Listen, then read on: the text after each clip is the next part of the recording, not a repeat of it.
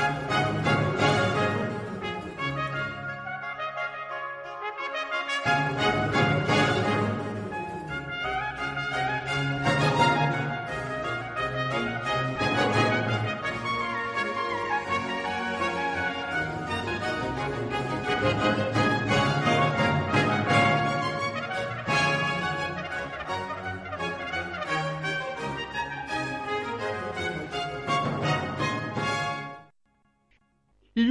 y tinieblas. Cuestiones varias de espiritualidad católica por el padre José María Iraburu.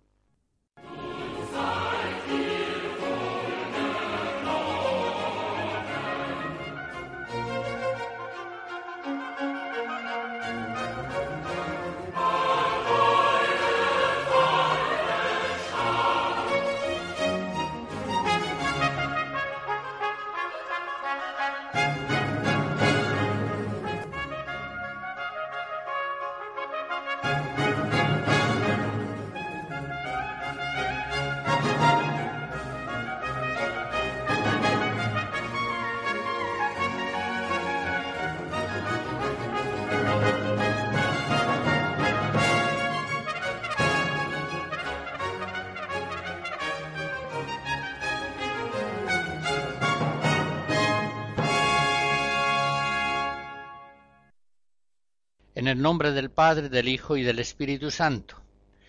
En la anterior conferencia ya inicié el análisis histórico de la apostasía de las naciones, iniciada a comienzos del siglo XVIII. Iniciada bajo el impulso de los nuevos filósofos en el siglo de las luces, que propugnan el movimiento cultural llamado la Ilustración ya indiqué también el influjo de la masonería en el intento de secularizar el orden temporal. Y también señalé la relación existente entre el protestantismo y la secularización liberal del orden presente. Pues bien, entro ya ahora en el siglo XIX a examinar el naturalismo liberal el liberalismo y sus derivados. La palabra liberal ciertamente admite varios significados. Esto es algo que ocurre con frecuencia con las palabras principales del lenguaje humano. Puede considerarse liberal aquel que comunica generosamente sus bienes sin esperar recompensa puede considerarse liberal un cierto sistema económico en el gobierno de los bienes temporales y de la producción y el comercio. Pero voy a referirme al liberalismo en el marco mental en que nos hemos situado, el tema de la apostasía de las naciones de antigua afiliación cristiana. Es la acepción que en el magisterio de la Iglesia prevalece acerca de la palabra liberalismo hasta nuestros días. El liberalismo consiste en la afirmación de la voluntad del hombre, es decir, de la libertad humana por sí misma. La afirmación de la libertad humana por encima de la voluntad de Dios o incluso frente a ella. Eso es el liberalismo. Por tanto, el liberalismo implica el rechazo de la soberanía de Dios sobre el hombre y sobre el mundo. Es, por tanto, el liberalismo, así lo expresaba León XIII en la encíclica Libertas de 1888, es el liberalismo históricamente un modo de naturalismo militante, un ateísmo práctico, una rebelión contra Dios. Y por otra parte es muy importante que ya desde el comienzo entendamos bien que el socialismo y el comunismo son evidentemente hijos naturales del liberalismo. Así lo señalaba Pío XI en la encíclica Divini Redemptoris de 1937 liberalismo, socialismo, comunismo, y otros errores en la concepción filosófica y política de la sociedad humana son de la misma sangre. Lo humano, que como valor absoluto el liberalismo alza frente a Dios, puede tomar y ha tomado en la historia formas diversas. La dictadura de la mayoría, la dictadura del partido único, la primacía de la raza, el caudillismo del jefe carismático, pero en lo que todas esas modalidades han coincidido siempre es en el rechazo de la soberanía de Dios sobre el mundo. En todos esos errores es el hombre el que, haciéndose como Dios, establece la diferencia entre lo verdadero y lo falso, entre lo bueno y lo malo, sin referencia alguna a Dios y al orden natural por él establecido en la creación. Todos esos errores, liberalismo, socialismo, marxismo, nazismo, fascismos, todos ellos caen en la primitiva tentación diabólica, aquella que narra el Génesis. El diablo dice a Adán y Eva, seréis como Dios, conocedores del bien y el mal. Seréis como Dios. Pero para llegar a esa madurez de condición humana plena necesitáis independizaros de Dios ignorarlo, no tener miedo a desobedecer sus mandatos. El mundo moderno liberal, tanto en el pensamiento y las instituciones como en las leyes, la cultura, las costumbres, se constituye pues ya en Occidente como una especie de contraiglesia, pues quiere vivir sin Dios y sin Cristo quiere ahuyentar la presencia de Dios en cuanto Señor de toda la sociedad secular. Y señalo también un aspecto muy importante. El mundo moderno liberal es apóstata. Todo él procede del cristianismo. Rechazando concretamente la guía de Cristo el Señor, en realidad es un mundo que se va configurando contra Cristo. Este mundo liberal, decía San Pío X en el Sílabus en 1864, cree que la razón humana, sin tener para nada en cuenta a Dios, es el único árbitro de lo verdadero y de lo falso, del bien y del mal es la razón humana ley de sí misma, y bastan sus fuerzas naturales para procurar el bien de los hombres y de los pueblos. Esa unidad profunda existente entre liberalismo y comunismo, socialismo, nazismos, fascismos, etc., explica que todos ellos sean profundamente hostiles hacia la Iglesia y que todos esos movimientos históricos, culturales, políticos, aunque combatan muchas veces entre sí, en determinadas coyunturas históricas pueden llegar a compromisos cómplices, pues todos ellos coinciden al menos en lo fundamental. Todos están en la misma opción radical, aquello que leemos en Lucas 19, referido en la parábola a Jesucristo en cuanto rey. No queremos que Él reine sobre nosotros. Es decir, rechazamos el señorío de Dios y el señorío de su enviado Jesucristo. Todos ellos coinciden pues en el principio más decisivo. Los hombres solamente si se gobiernan sin sujeción alguna a Dios, podrán llegar a ser como dioses, conocedores del bien y del mal. Según lo que hasta aquí he expuesto, se ve claramente que no es la Iglesia la culpable de sus dificultades con el mundo moderno liberal. Esta es una calumnia típica, antigua pero también actual, una calumnia no sólo de los ateos, sino especialmente de los cristianos modernistas, de los católicos liberales, que de este modo pretenden justificar ante la Iglesia sus complicidades, por cierto, muy ventajosas para ellos, con un mundo secular, laicista, que se ha ido construyendo contra Dios y contra su Iglesia. Por supuesto que dentro de la Iglesia hay tantos pecados, tantas torpezas, y los habrá siempre. Pero es el mundo liberal el que, consumando la ruptura histórica con el cristianismo iniciada en el Renacimiento, es el mundo liberal el que se va constituyendo más y más como una contraiglesia. Habrá que recordar aquí aquella frase de Cristo en Mateo 12, el que no está conmigo está contra mí, y el que conmigo no recoge desparrama. Escucharemos algunas canciones religiosas de la antigua Europa cristiana.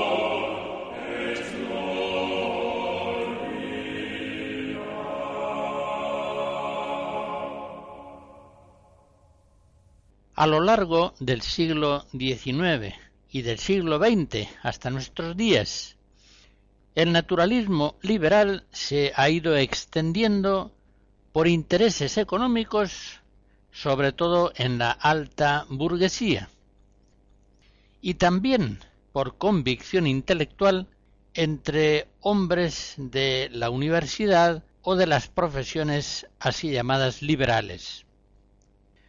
Unos y otros esperan del liberalismo la felicidad de los pueblos y aún más la suya propia. San Pablo, en su carta segunda a Timoteo, capítulo cuarto, se lamenta de que uno de sus colaboradores apostólicos le ha abandonado. Demas, enamorado de este mundo presente, me ha abandonado.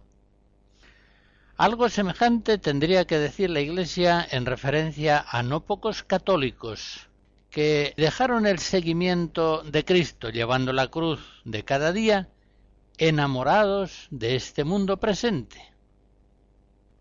Estos que a veces siguen teniéndose por cristianos han abandonado el seguimiento de Jesús porque han rechazado su cruz.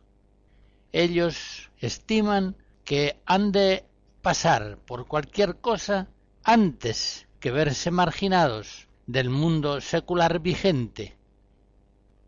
Están dispuestos a cualquier cosa antes que, como dicen, perder el tren de la historia. Enamorados de este mundo presente, han dejado a Cristo y a su Iglesia. Teniendo en cuenta los principios fundamentales del liberalismo que ya hemos recordado, no tiene nada de extraño que el mundo moderno liberal persiga duramente a la Iglesia. Unas veces esa persecución ha sido hecha con las armas, ha sido sangrienta, como en la Revolución Francesa, en la Revolución Soviética, en México, en la Cristiada, en la Guerra Civil Española y en tantas otras ocasiones. Otras, las más de las veces, la persecución del mundo secularista se ha producido con acciones de guante blanco, mucho más eficaces en el fondo. Pero en uno y otro caso, siempre el mundo liberal ha tratado de reducir lo más posible el influjo de Cristo y de su Iglesia en la vida de los pueblos. Preciso un poco más este último punto. En realidad, el mundo liberal moderno, compuesto en su gran mayoría por cristianos apóstatas, muchas veces, aunque no siempre, no ve su causa como una lucha contra Dios.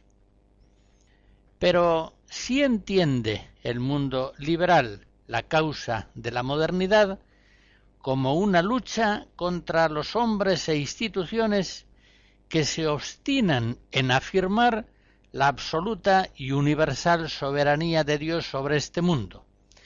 Aquí es precisamente donde el liberal moderno estima como vocación propia luchar contra los antiguos obstáculos tradicionales oscurantistas, luchar contra el fanatismo del clero y del pueblo sencillo, que persiste a veces en su fe, luchar contra las innumerables tradiciones cristianas aún subsistentes en la educación y en las costumbres, en el arte, en las fiestas, en el folclore y la cultura.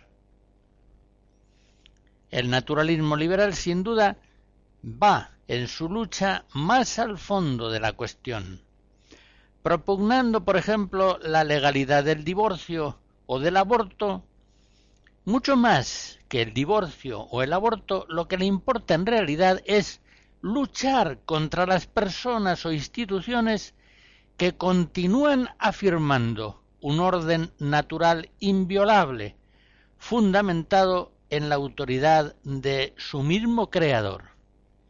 Ahí es donde se centra su batalla. Y es muy importante que lo entendamos. Al exigir, por ejemplo, la igualdad de derechos entre el matrimonio y las uniones homosexuales estables, algo que es tan manifiestamente irracional, el modernismo liberal no está luchando propiamente en favor de gays y lesbianas. Está luchando por eliminar todos los restos del influjo de Cristo sobre la sociedad. Está combatiendo por afirmar de una vez por todas una sociedad en la que sin Dios y sin orden natural no haya más autoridad que la del hombre solo. Eso es lo que de verdad le importa al liberalismo. Señalo, por otra parte, que el naturalismo moderno liberal ha mostrado siempre un gran celo proselitista. Concretamente, el Estado sin Dios, sea el Estado marxista soviético, sea el Estado socialista o democrático liberal, es un Estado sin Dios, es un Estado que de una u otra forma es un leviatán monstruoso que tiende siempre a dar forma mental y práctica a la sociedad, aplastando tradiciones, instituciones y expresiones comunitarias naturales, reduciendo las personas a individuos anónimos masificados y manipulables, eliminando en la sociedad y en el conjunto de las naciones la variedad de las costumbres y derechos, imponiendo una interpretación falsificada de la historia,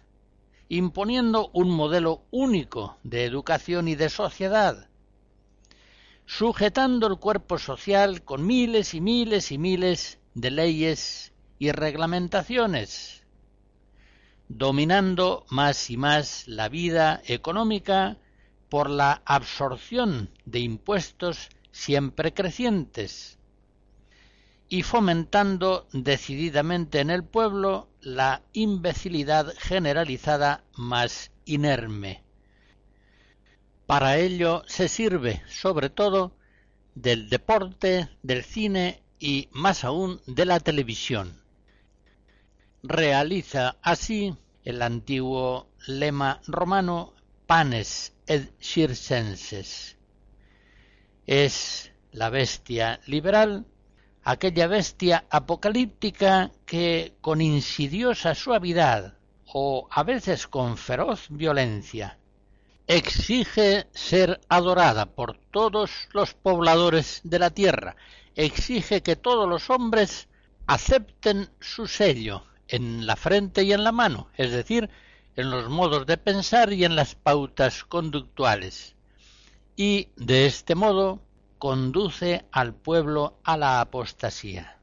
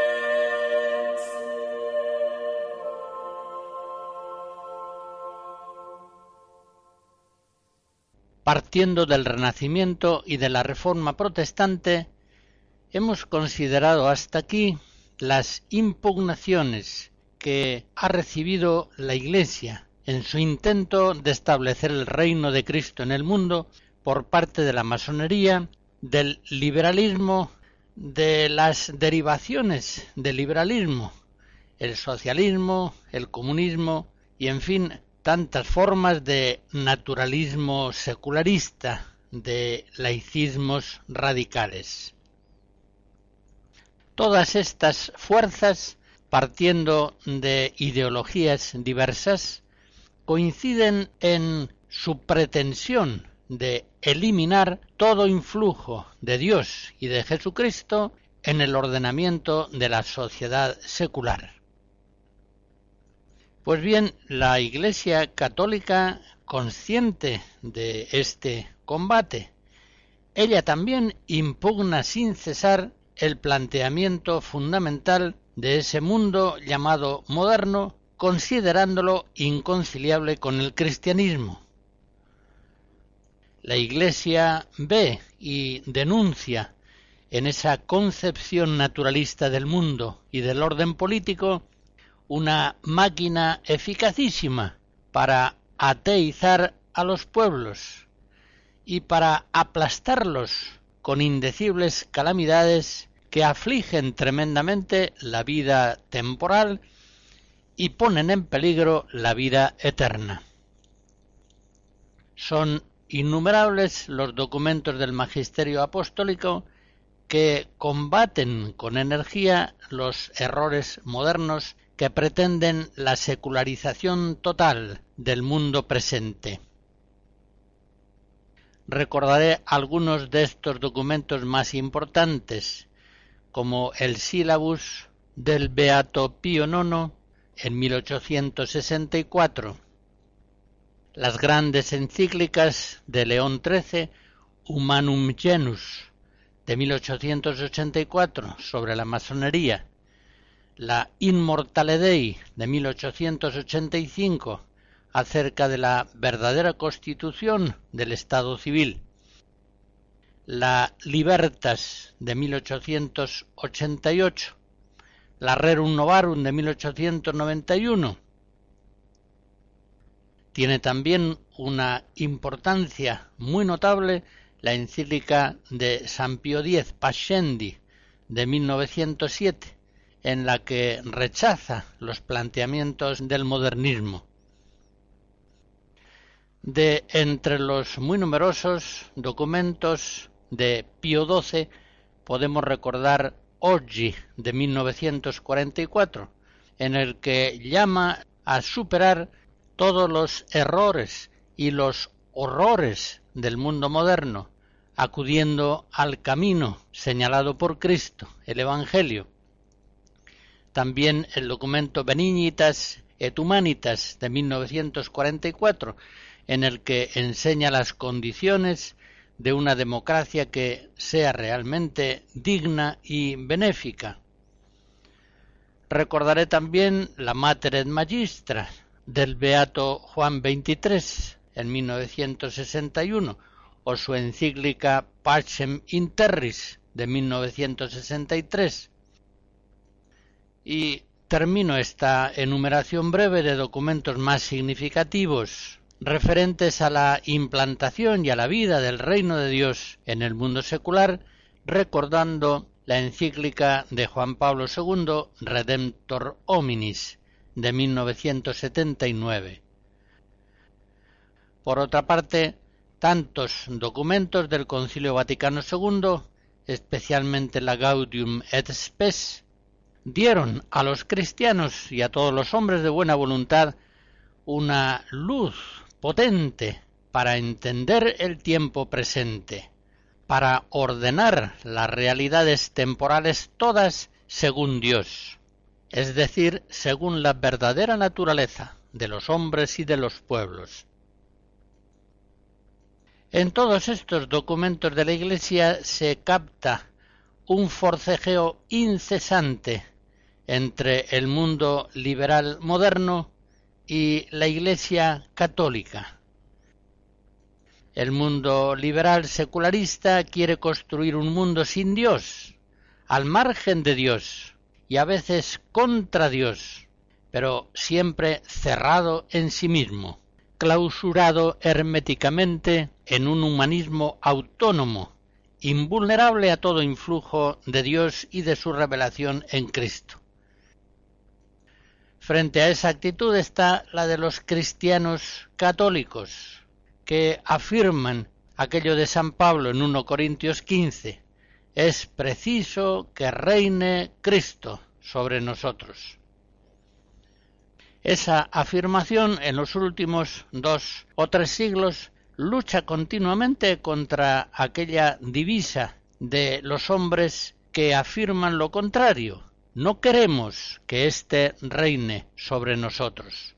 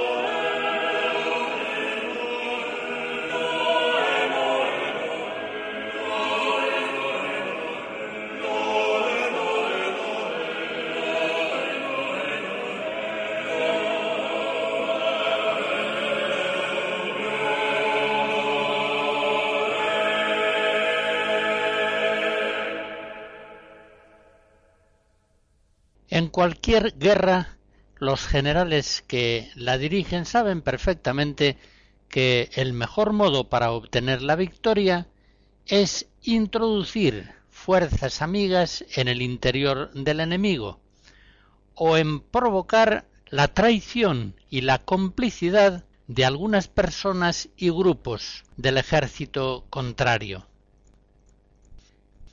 Quienes están asediando una fortaleza enemiga buscan antes que nada la complicidad de algunos traidores que les abran sus puertas. Así ha sido siempre, y así ha sido también en el asedio sufrido por la Iglesia en el mundo moderno. El mundo secularista y liberal sabe perfectamente que sus mejores victorias sobre la Iglesia se deben sobre todo a la complicidad de los católicos mundanos, católicos liberales, modernistas, progresistas. A la complicidad de estos falsos católicos se debe fundamentalmente que el yugo suave y la carga ligera de Cristo Rey se haya finalmente retirado de los hombros de los pueblos cristianos y que estos pueblos se hayan visto aplastados por los horrores propios del naturalismo moderno en cualquiera de sus espantosas derivaciones. El Estado liberal, el Estado soviético, el Estado nazista, fascista, todos oprimen indeciblemente al hombre y a las sociedades eliminando del orden secular el influjo benéfico de Dios y de sus leyes.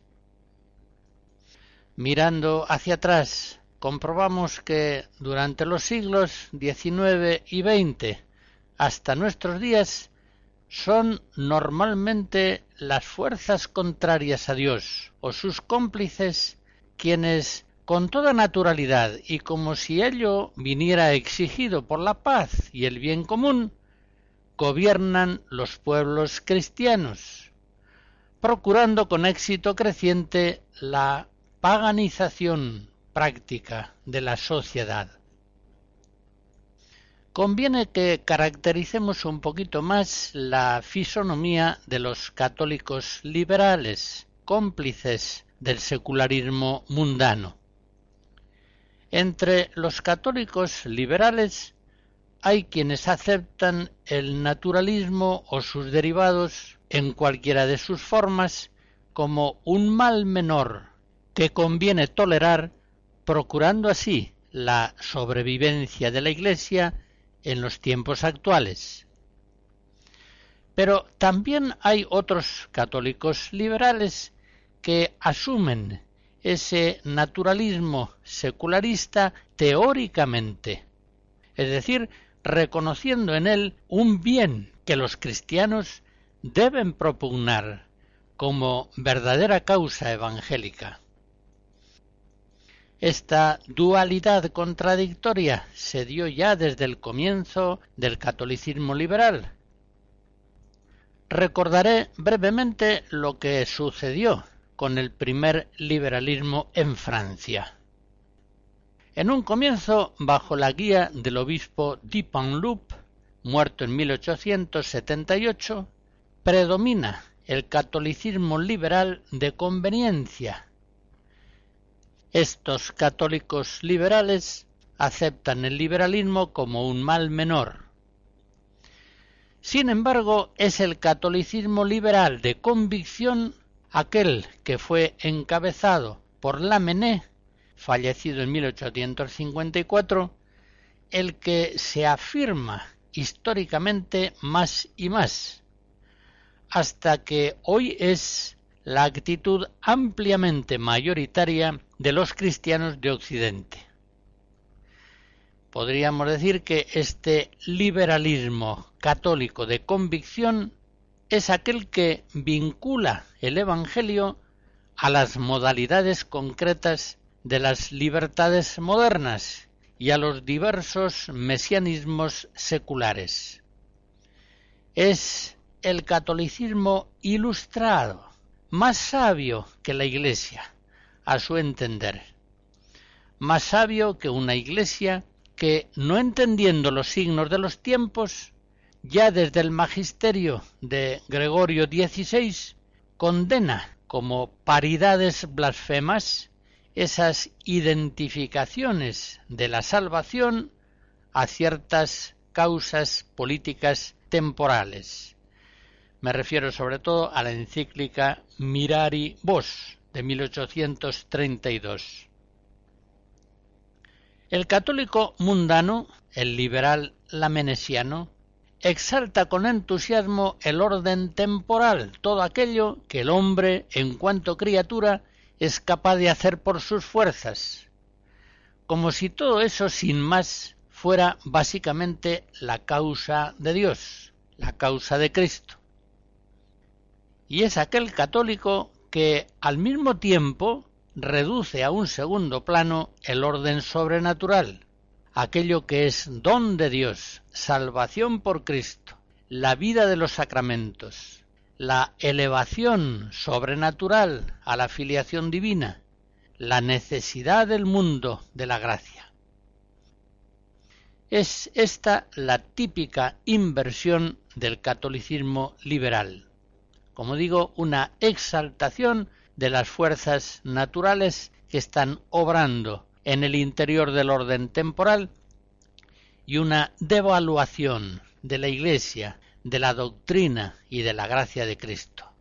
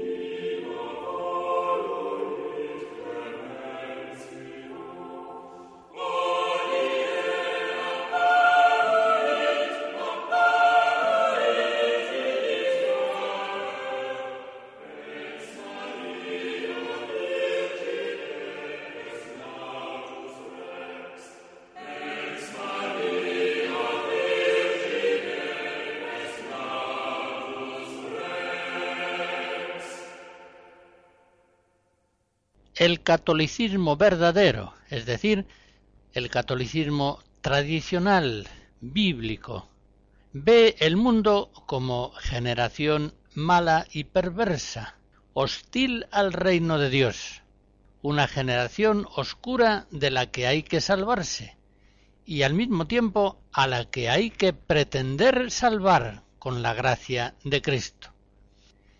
Recuerden, por ejemplo, aquella frase de San Pablo en Filipenses 2, cuando exhorta a aquellos discípulos de Cristo para que como hijos de Dios sin mancha, en medio de esta generación mala y perversa, aparezcáis como antorchas en el mundo, llevando en alto la palabra de la vida. Este verdadero cristianismo católico considera que el Espíritu Divino es el único que da vida, el único que renueva la faz de la tierra, mientras que la carne, o lo que es equivalente, el mundo, que es su expresión social, la carne es débil y no sirve para nada, como dice Cristo en Juan 6.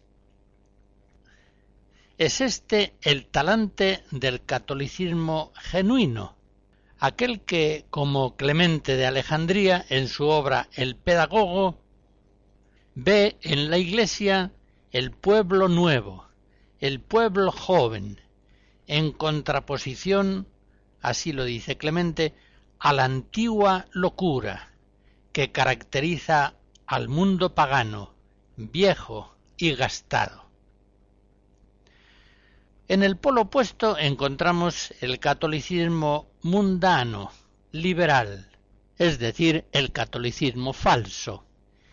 Es aquel que estima que precisamente es en el mundo donde la Iglesia ha de encontrar su principio renovador. Y de este modo es el catolicismo que enseña a desfigurar la Iglesia con buena conciencia, siempre que ella entra en contraste irreconciliable con el mundo. Todos conocemos perfectamente esa mentalidad como también conocemos sus consecuencias, pues desde hace ya decenios es la actitud mayoritaria entre los que podríamos llamar cristianos descristianizados. Estamos simplemente describiendo la apostasía de Occidente. Es significativo que el guía del catolicismo liberal de convicción, Lamennais, terminase por abandonar la Iglesia. Y ese es el fin de los que siguen el catolicismo liberal de convicción, al menos cuando son sinceros y coherentes con sus propios principios.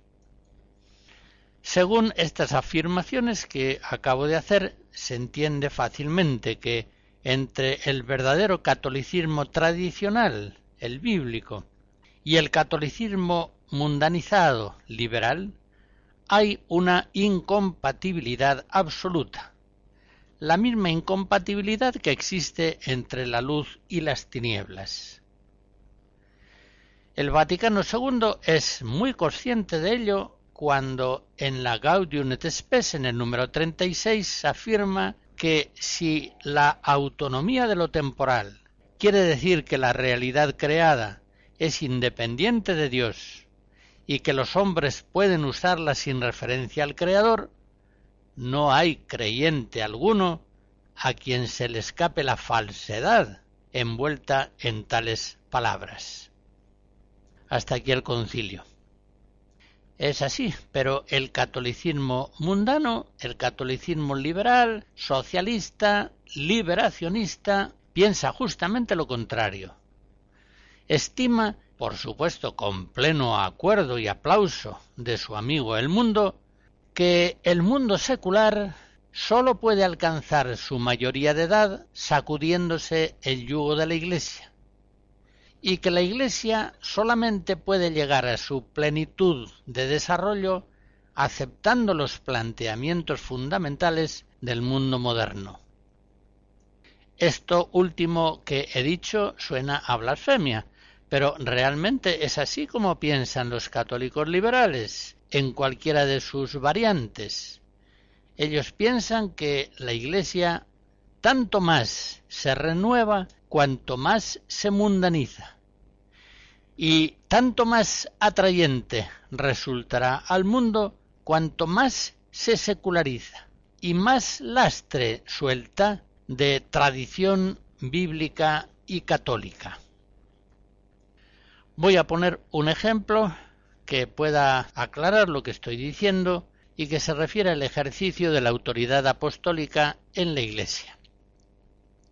El cristianismo mundanizado estima hoy que los obispos deben asemejar sus modos de gobierno pastoral lo más posible a los usos democráticos vigentes, se entiende vigentes en Occidente. El cristianismo tradicional, el verdadero, piensa por el contrario que los obispos en todo también en los modos de ejercitar su autoridad sagrada, deben imitar fielmente y sin miedo alguno a Jesucristo, el buen pastor, deben imitar a los apóstoles y a aquellos pastores santos, canonizados, que la Iglesia ha puesto como ejemplo perpetuo. Una vez más, miremos un poco atrás en la historia aquellos obispos que en tiempos de autoritarismo civil se asemejaban a los príncipes absolutos, se alejaban tanto del ideal evangélico del buen pastor como aquellos otros obispos que en tiempos actuales, en tiempos de democratismo igualitario, se asemejan a los políticos permisivos y oportunistas. Unos y otros pastores sagrados, al mundanizarse, pierden calidad cristiana, desfiguran la imagen del buen pastor, falsifican lamentablemente la originalidad formidable de la autoridad pastoral, entendida a la luz de Cristo. En un caso y en otro, el obispo autoritario configurado al estilo de las monarquías absolutas y arbitrarias, o el obispo democrático y permisivo configurado al modelo mundano secular hoy vigente, uno y otro están configurando una realidad cristiana falsa, desvirtuada, alejada de los ejemplos definitivos que para la Iglesia han dado Cristo el buen pastor, los apóstoles y los santos pastores. Es evidente que una cierta adaptación de las realidades cristianas a los modos accidentales de la vida del mundo puede ser, según los casos, benéfica, incluso necesaria. Pero esa adaptación, en cuanto se refiere a aspectos más profundos, equivale simplemente a una descristianización del cristianismo, a una falsificación del Evangelio. Y en esa clave, sin duda, ha de interpretarse la descristianización actual de las antiguas naciones cristianas. La apostasía de estas naciones se ha producido simplemente por una mundanización progresiva de sus pensamientos, de sus costumbres e instituciones.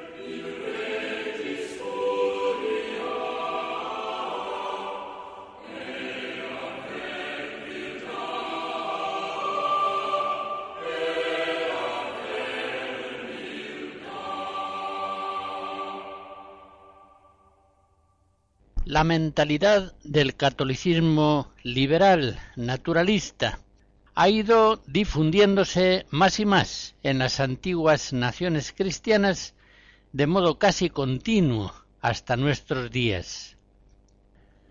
A causa principalmente de esa versión falsa, naturalista, liberal del cristianismo, gran parte del pueblo cristiano ha ido cayendo en la apostasía y muchas veces sin darse cuenta de ello. Se ha realizado en el cristiano mundanizado lo que dice Santiago en su carta capítulo cuarto. Quien pretende ser amigo del mundo se hace enemigo de Dios. Es importante que reconozcamos esta realidad ya que no podremos sanear los malos frutos de un árbol enfermo si no descubrimos previamente las malas raíces que los están produciendo.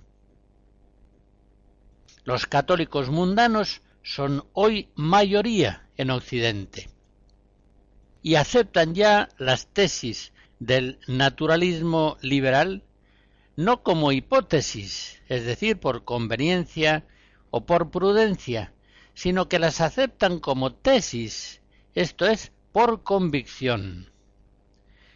En todo ello, por supuesto, hay muchos grados y variantes, pero puede decirse en síntesis que los cristianos mundanos han interiorizado los principios liberales que la Iglesia ha condenado, como vimos, tantas veces. Según ellos, los cristianos, dejándose de actitudes militantes o huidizas ante el mundo secular, deben reconciliarse con él, deben adaptarse a él en mentalidad y costumbres. Así, por ejemplo, la constitución política del Estado debe prescindir de Dios, aun en el caso de que la gran mayoría del pueblo sea creyente. Y el Estado no ha de tener otro fundamento que el hombre. Esto es lo más conveniente para la paz y para la unidad de los ciudadanos. Y para el bien común es también bueno que las leyes en vez de apoyarse en Dios y en la ley natural, procedan simplemente de la mayoría de los votos. Es preciso legalizar lo que está en la calle, o al menos lo que se finge que está en la calle, o seguir la decisión del partido mayoritario o del partido único infalible. Esto a primera vista simplifica grandemente las cosas, pero en realidad las lleva a grandes desastres y calamidades criminales, como la aceptación social y legal del aborto. Creed.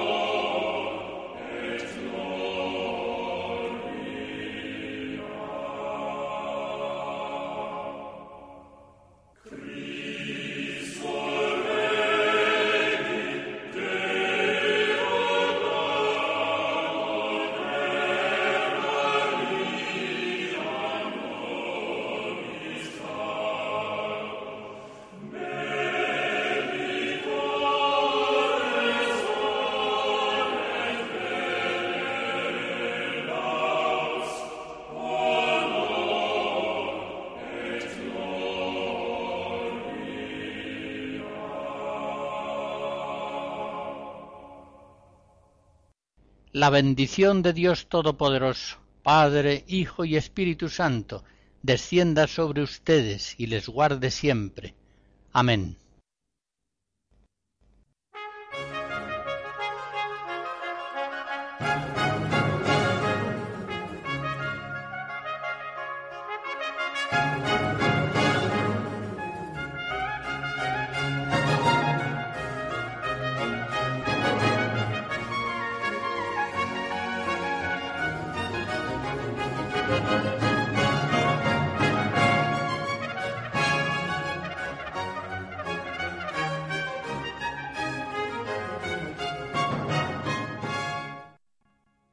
Hemos escuchado Luz y Tinieblas, cuestiones varias de espiritualidad católica por el padre José María Iraburu.